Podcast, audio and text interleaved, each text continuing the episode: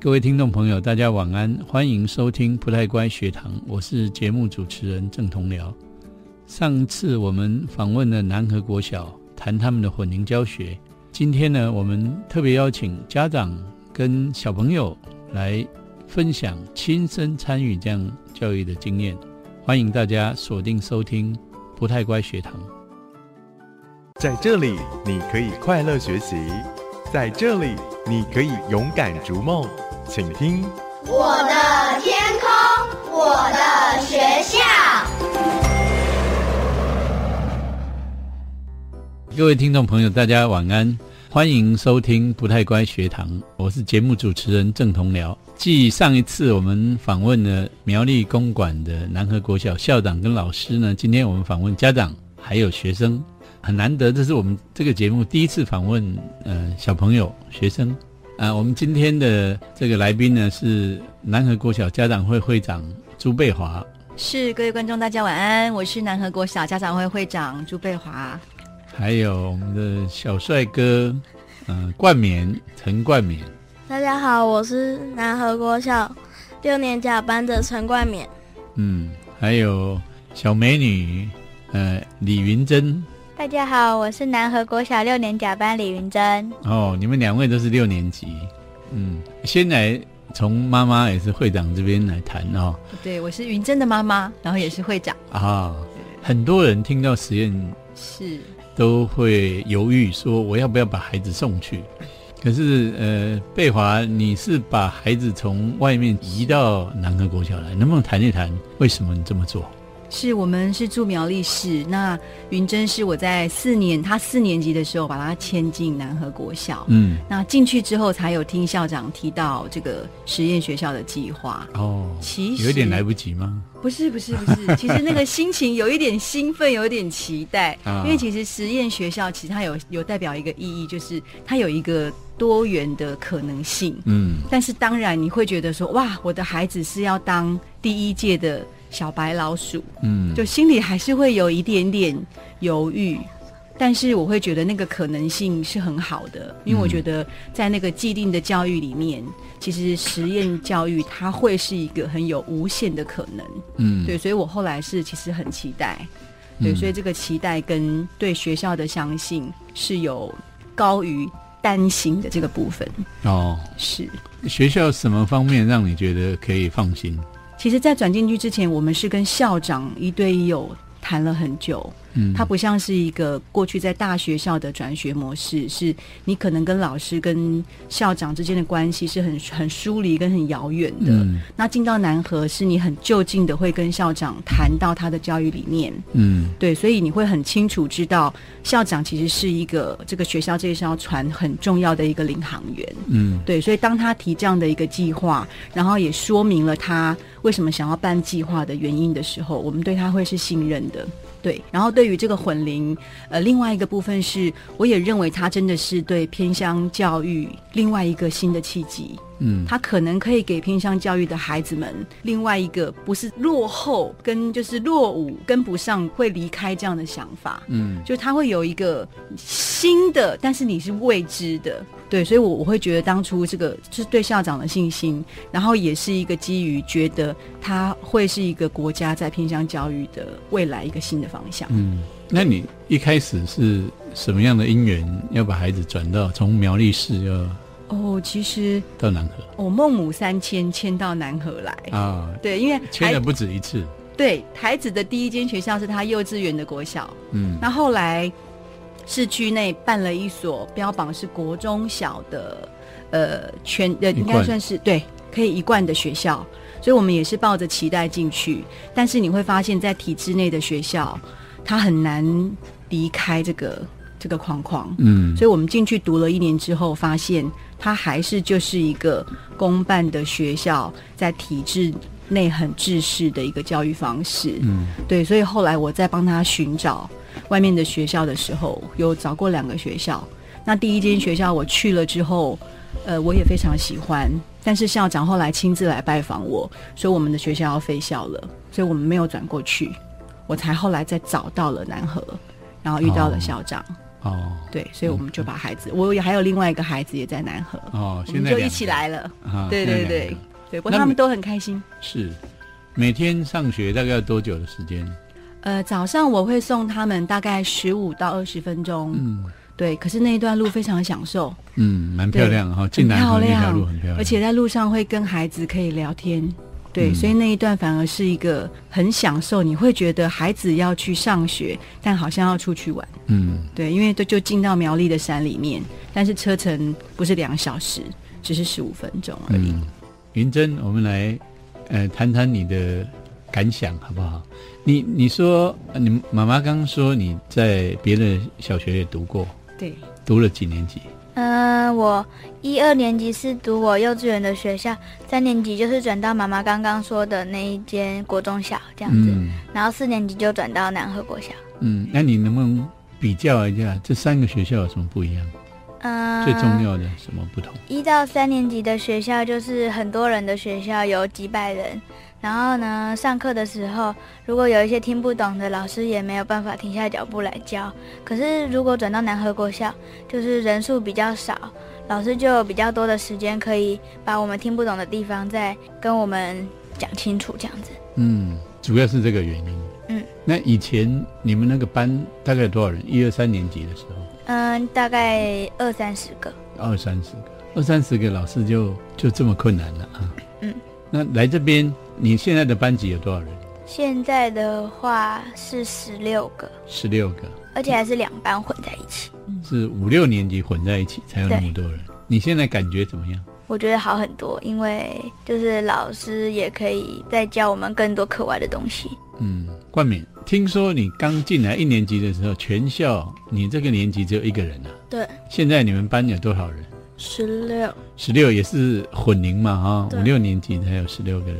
你当初只有一个人的时候，什么感觉？就是我和老师就是一对一教学，就是我有时候会比较紧张一点，或者我玩游戏的时候就只有我一个人而已，就是没有其他同伴一起玩，嗯，就很无聊。那多久的时间啊？一年级和二年级一年级、二年级都只有你自己一个人。对。那你那时候怎么上体育课啊？老师一样就陪我玩，就一个老师陪你玩啊？对。 那你觉得好玩吗？嗯，还好，因为都没有其他同学跟我比赛之类的，嗯。那你后来几年级开始有小朋友进来就同班？是三年级的时候就有陆陆续续进来了很多。嗯。你们开始混龄是在你几年级的时候？混龄是在我五年级的时候，四年级吧。呃，你们班那时候还没开始是吧？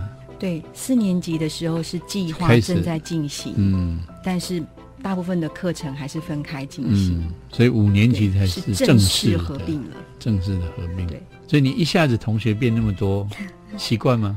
嗯，习惯，因为我就是平常的时候都会找他们去玩你最喜欢哪一堂课？英文课，为什么？因为就是老师上课的时候，就是会给我们一些游戏，让我们让我们学习更多的日常用语。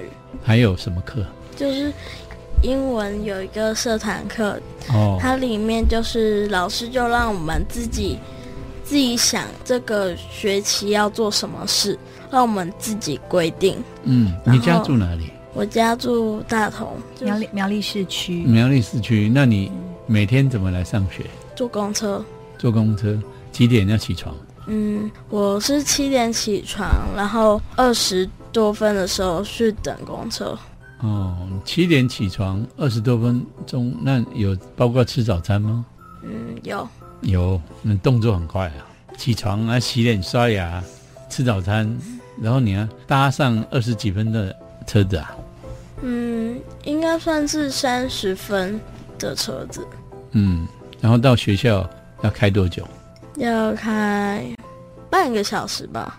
每天那回回家呢？回家也是坐公车。哦，你从小一开始就这样做啊？嗯，对，这么远，为什么你要到来这边念书？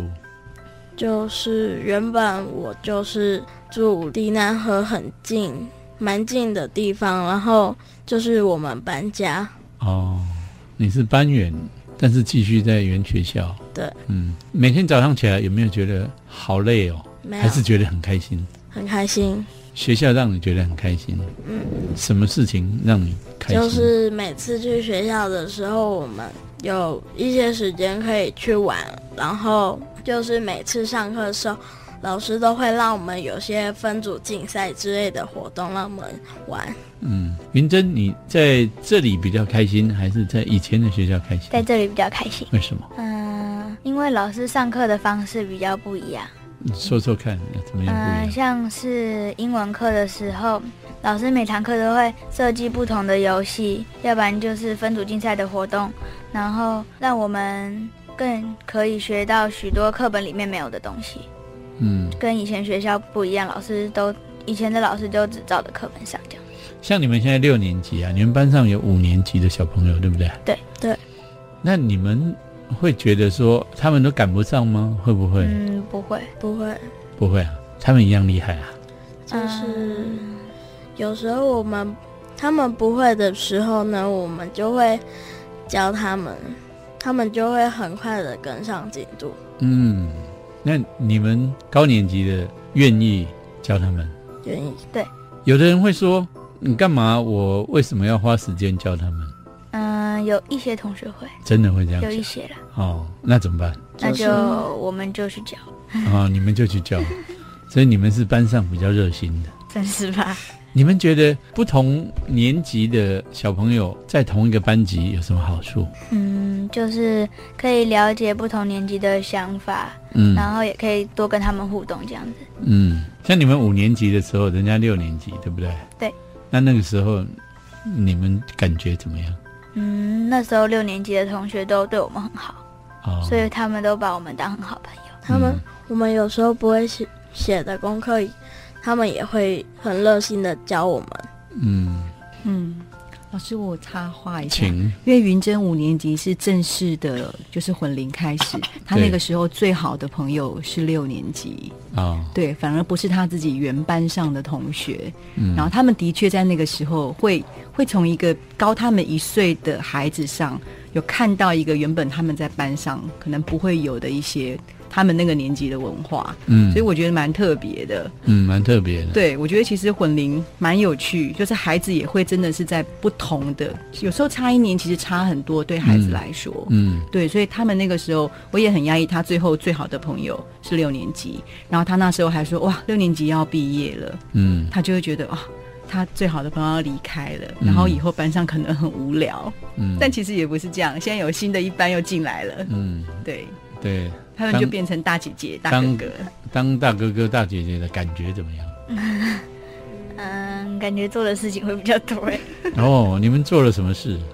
像是我们就是我们六年级本来是去打打扫，就是打扫厕所，结果我们打扫完之后又要帮他们五年级的扫地。嗯，那五年级的为什么不自己扫？因为他们就是动作还比较慢，因为五年级的扫区会突然变很大，他们可能还不太适应。哦，他本来在四年级的时候，，对，嗯，你们觉得，呃，跟三四年级、一二年级有什么机会去接触吗？嗯，三四年级接触的机会比较多，因为有一些就是有人来演讲的时候，几乎都是三四五六年级，然后一二年级互动的时间可能就比较少。哦，冠冕，你觉得，呃，现在这样的地方，你会想要邀请你的好朋友，如果你在别的地方的好朋友来这边念书吗？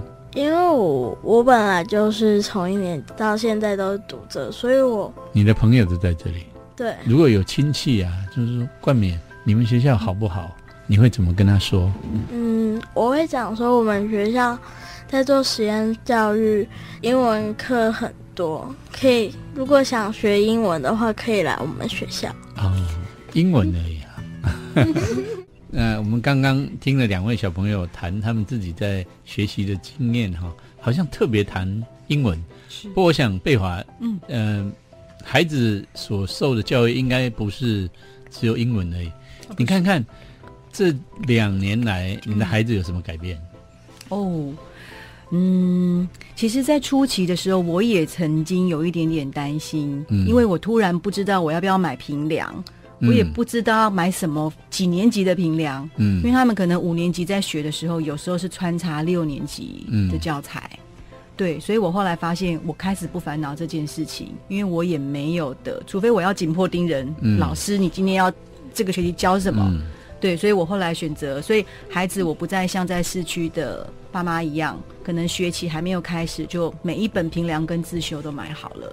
哦，对，我不我就不买平凉。嗯对，但是我发现学校的老师会特别针对孩子不同的进度，会利用数位的教材，也会补充不同的东西。嗯对，所以这个部分是我家里开始不买平凉了。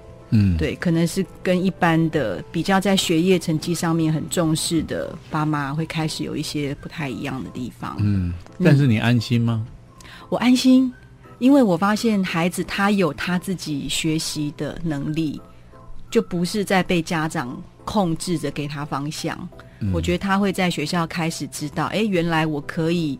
在我需要的时候，我可以透过什么地方？嗯譬如说，现在学校会有很多数位的平台，他们常常会带回来我不知道的东西，像 Pokemon、嗯是他们在玩数学的一个对，数位的教材，然后还有之前是英呃那个有一个平台叫军医，嗯哦，它也是数学，他们就会去用点状，不像是以前的那种方式在学习。对，对，我觉得很有趣。我觉得那是其实家长开始要接受这样一个新的观念，而不是我的孩子几年级，他只能是在教科书上做哪一类的事情。嗯对，所以孩子们是在这样的学习过程越来越开心。我那时候会问他们说，我我们要转回市区的学校，平量给的比较多，然后功课盯的比较紧，但是两个小孩都不愿意。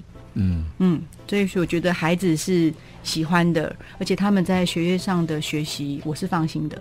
嗯，对，放心，你有什么具体的呃线索让你放心吗？除了你刚说他们学习比较多元，是听起来比较自主学是习，是，那有没有什么具体更具体的？主持人是说如果成绩上面的表现吗？哎比如说传统 的，呃那，家长最担心的成绩，哦，成绩的部分，应该说教育上面是不是有一个均线，就是会把嗯孩子平均放在哪一区？嗯，他们就是放在是可以不用再加强了，哦，对，算是表现优异的这一区这样。所以是学校老师有做某种程度的了解，是吗？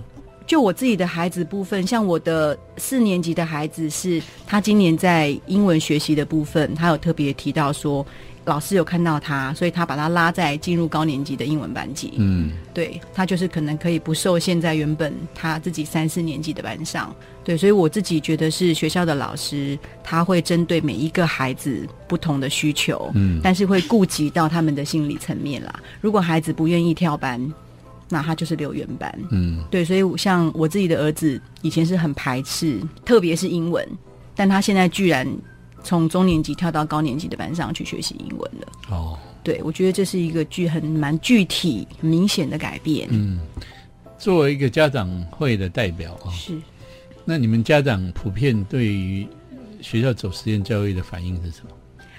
家长的类型，其实会来南河的都是因为很认同这个学校，也认同校长，嗯但是的确是会有一些家长会有一点担心，嗯对，因为可能孩子在学习的过程当中。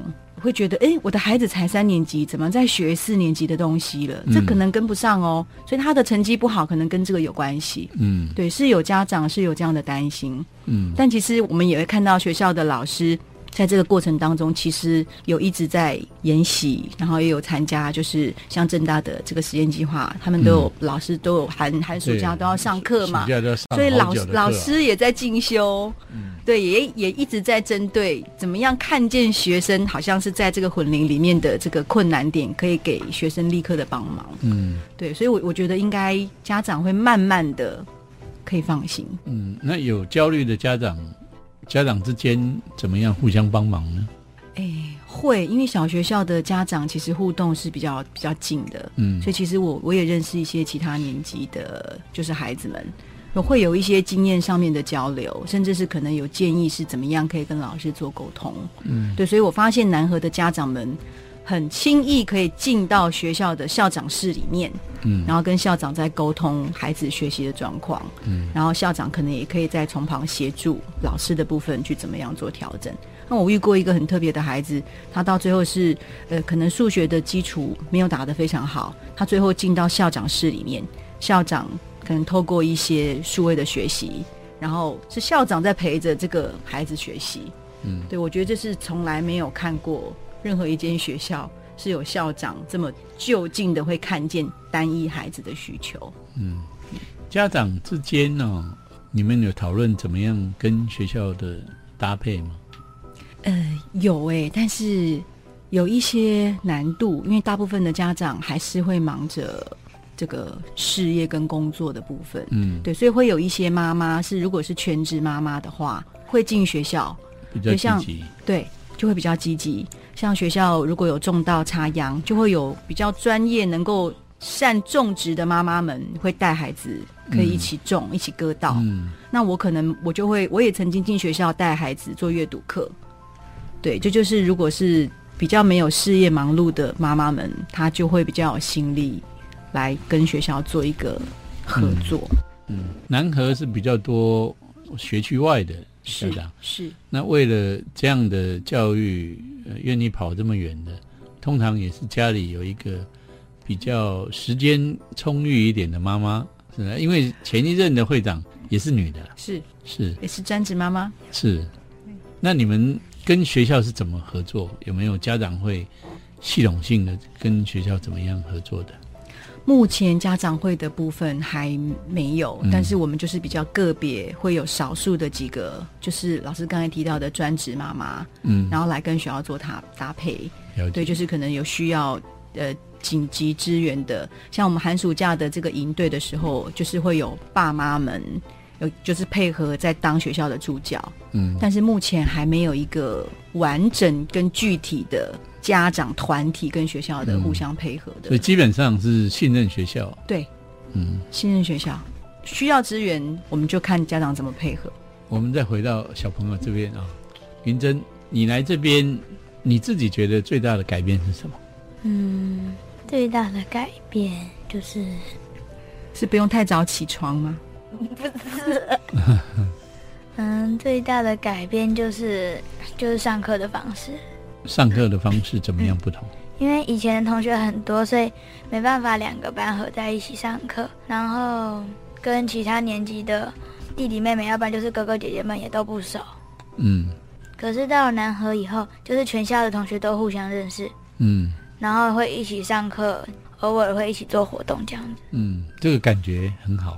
嗯，冠冕，你从一年级到现在，嗯、没有离开过这所学校啊、没有，但是你有参加实验之前跟之后不同的经验，你现在能够比较感觉到两者的不一样吗？实验前跟实验后，可以，因为本来都只有一个班自己在上课，自己班在上课就感觉很，就是都认识，感觉意见差不多都一样。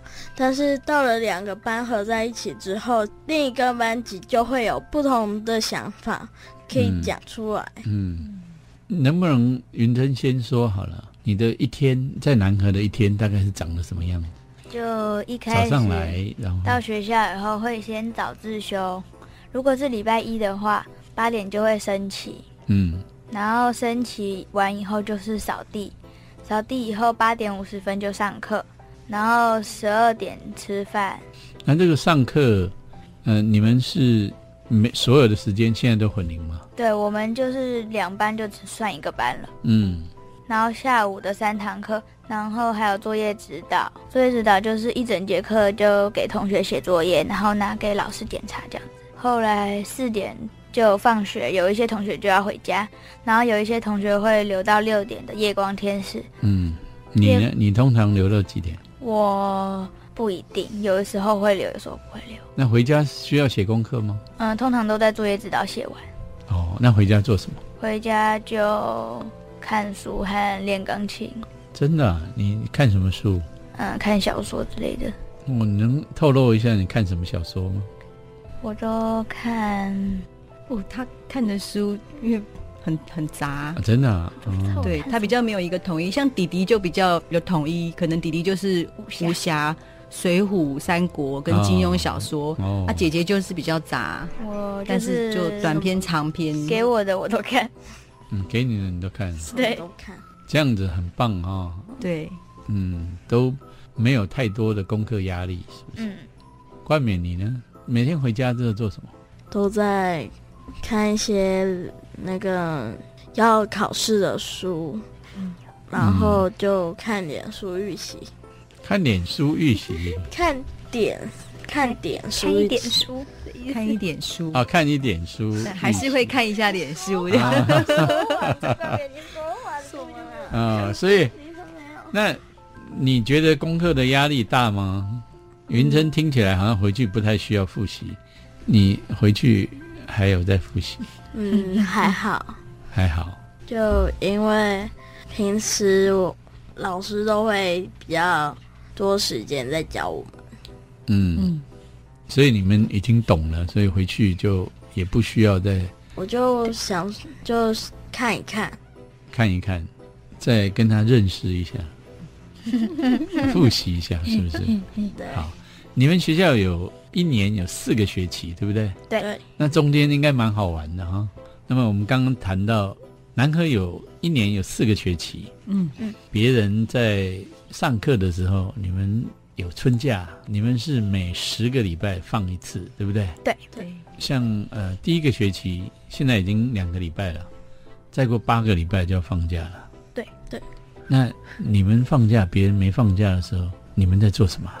云珍先说。嗯嗯，就是学校会办一些营队，然后有一些同学就不会参加，他们就是会出去玩。嗯然后参加的同学就是像上学一样，每天就是同样时间来学校，同样时间放学，嗯只是中间的课程就不是国语、数学课，就是有一些，嗯，像是科学，要不然就是英文社团、阅读之类的活动，嗯，好玩吗？好玩。冠冕呢？如果没有参加的那个礼拜的话，我就会想说去去学校，就是因为在家里很无聊，我就会去学校，然后帮忙老师做事，还有做做手工皂。嗯，手工皂，那对是社团吗？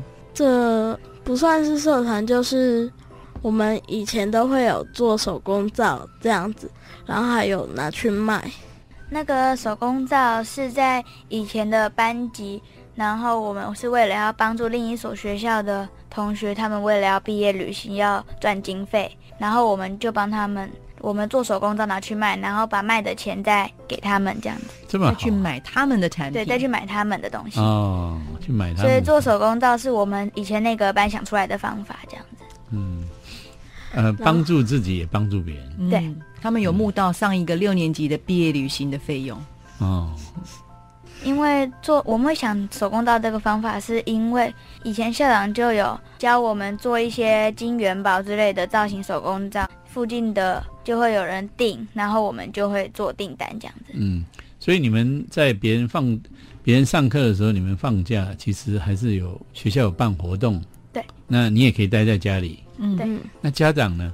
贝华，你当孩子放假，别人都还没放假，我超喜欢四学期制，是，因为秋假跟春假就是其他的孩子们都要上课，嗯所以对家长来说是很好安排假期。嗯你又不要人挤人，又可以用很很经济实惠的价格带孩子出去玩。哦，对，所以对如果要规划假期的爸妈来说，我觉得超好的。哦，而且你不规划也没关系，因为学校的活动很很精彩，嗯就校长会一直有安排不同不同类型、很多元化的东西进到学校来。嗯对，所以我觉得也其实那个那个部分也是孩子接受多元化的学习的另外一个管道。嗯，嗯，所以我觉得我非常喜欢是学期制。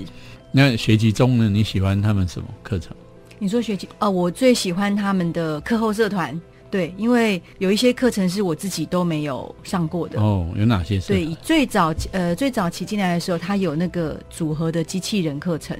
我知道可能在都市它已经流行了，但是在苗栗，尤其是偏乡地区，孩子是没有机会碰到。对，所以学校的主任刚好有这样的资源，所以带进了机器人的组装课。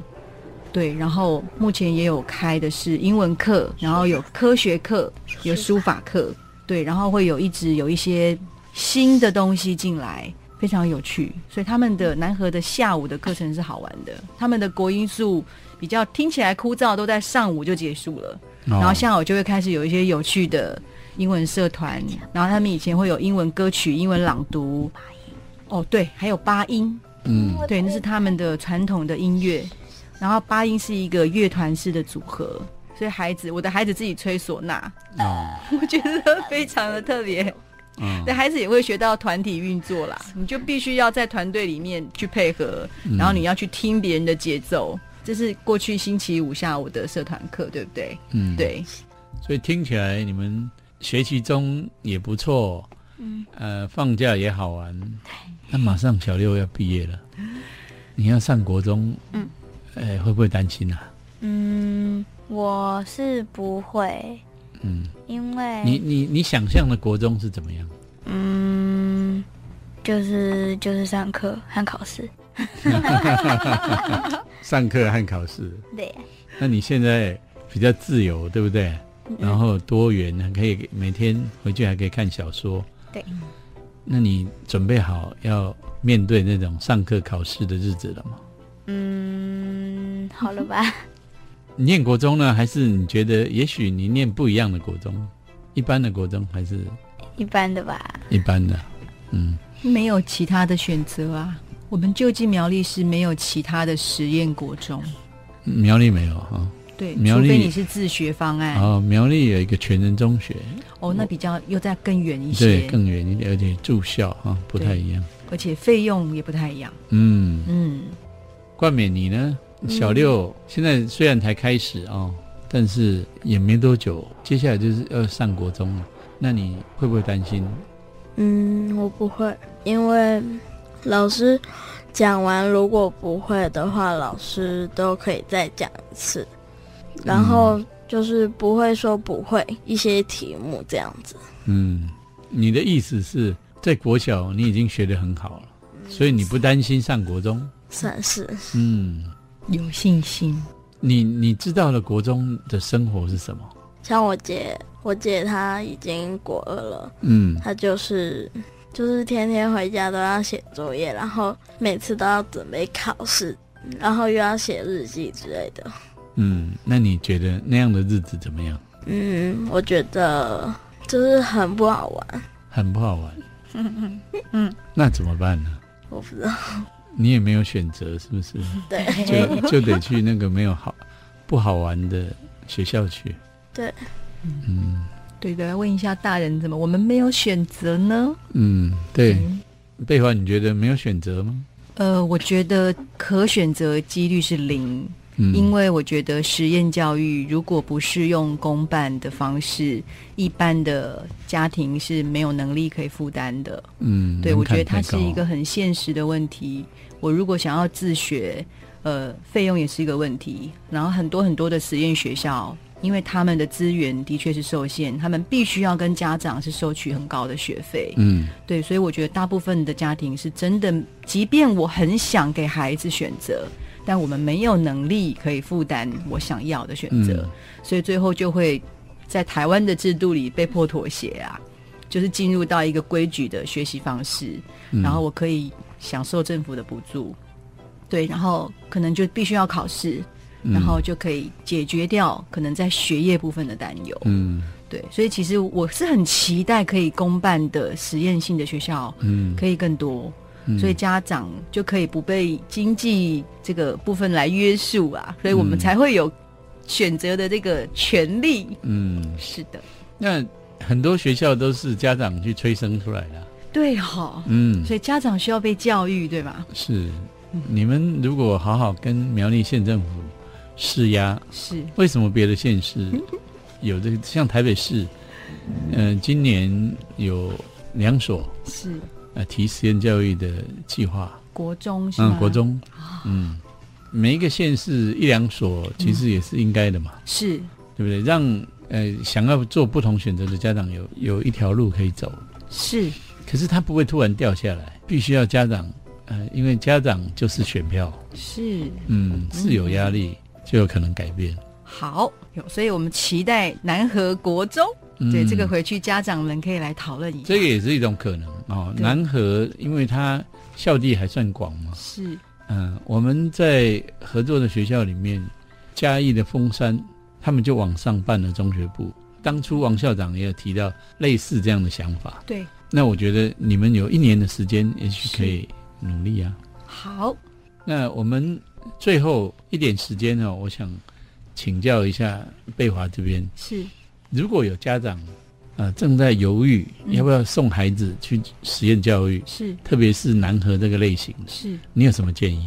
哦，我已经介绍了好几个家长来，嗯然后昨天刚好还接到一个妈妈的讯息，说很谢谢我有介绍她这么好的学校。嗯对，所以不过当然会有一个前提，就是如果呃妈妈们是会担忧，觉得我必须要在一个既定的体制里面来确保孩子的升学路线，那也许实验性教育就不是他当下的一个。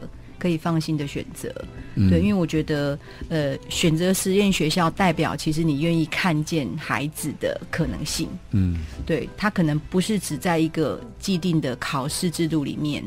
对，所以如果你能够愿意看见孩子的可能性，你就会给学校这个实验教育一个可能性。那我觉得实验学校就是一个你可以选择的一个方向。嗯对，所以但是我我是鼓励孩子们来的，因为孩子真的是快乐，而且他会被看见。，是。其实我们刚刚说，呃，创造另外一所实验的南和国中啊，是这是一一种可能。另外一种可能是，一个好的实验学校，嗯它应该培养孩子在下一个阶段的时候，他有好的能力，他有自主学习，是呃，好的跟人家相处的这些能力，是就进入下一个阶段。也许环境没那没有么样变理想，可是他是们一样可以适应的好。对，所以我觉得孩子的心是关键。如果他在这里学会了一个实验学校想要给他们的内容，他到外面的环境，他还是是可以这样运作的。嗯，对，这就是我们在环境没有变的时候，我们就调整自己。嗯，不过我还是乐观，如果能够出现一所呃国中啊、在苗栗出现一所实验国中，让、呃云珍冠冕还来得及念上去，那会是更好。太好了，你们两位最后有没有要跟呃其他的小朋友说你们在实验教育的简单的感想啊？来，还是云珍代表一下。嗯，感想就是在读实验小学跟一般的小学真的有很大的差别，不管是上课的方式和团体的活动，也都跟其他几百人的大学校不一样。嗯嗯，所以如果可以适应的话，来实验小学很好。嗯，回家还可以好好读小 说。好，非常谢谢三位今天接受访问。我们对南和家长啊、小孩子的怎么样看、怎么样在这里生活，是，有比较深一点的了解。谢谢，也谢谢老师，谢谢，拜拜。